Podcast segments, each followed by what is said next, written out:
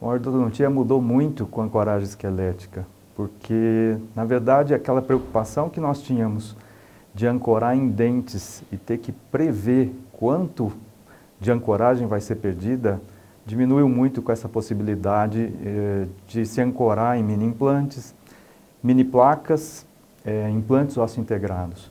Então isso mudou completamente a perspectiva do que hoje nós podemos oferecer.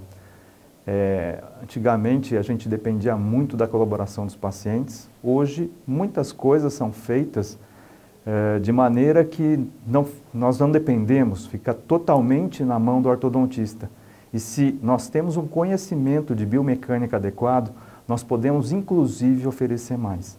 Então, tratamentos que até pouco tempo eram conseguidos ser feitos somente com cirurgia ortognática junto com a ortodontia, hoje boa parte deles nós conseguimos trazer também só para o lado ortodôntico, diminuindo então essa, esse, esse procedimento para o nosso paciente.